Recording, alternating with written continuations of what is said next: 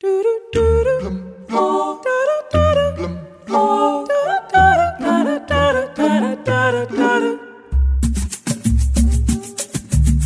Pelé do pai Dondinho. Daqui a dois mil anos, tempos imemoriais, esquecerão de todos nós, mas de Pelé jamais. Pai Dondinho ensinou muito do que o filho fez, cabecear de olho aberto e ver o gol mais certo.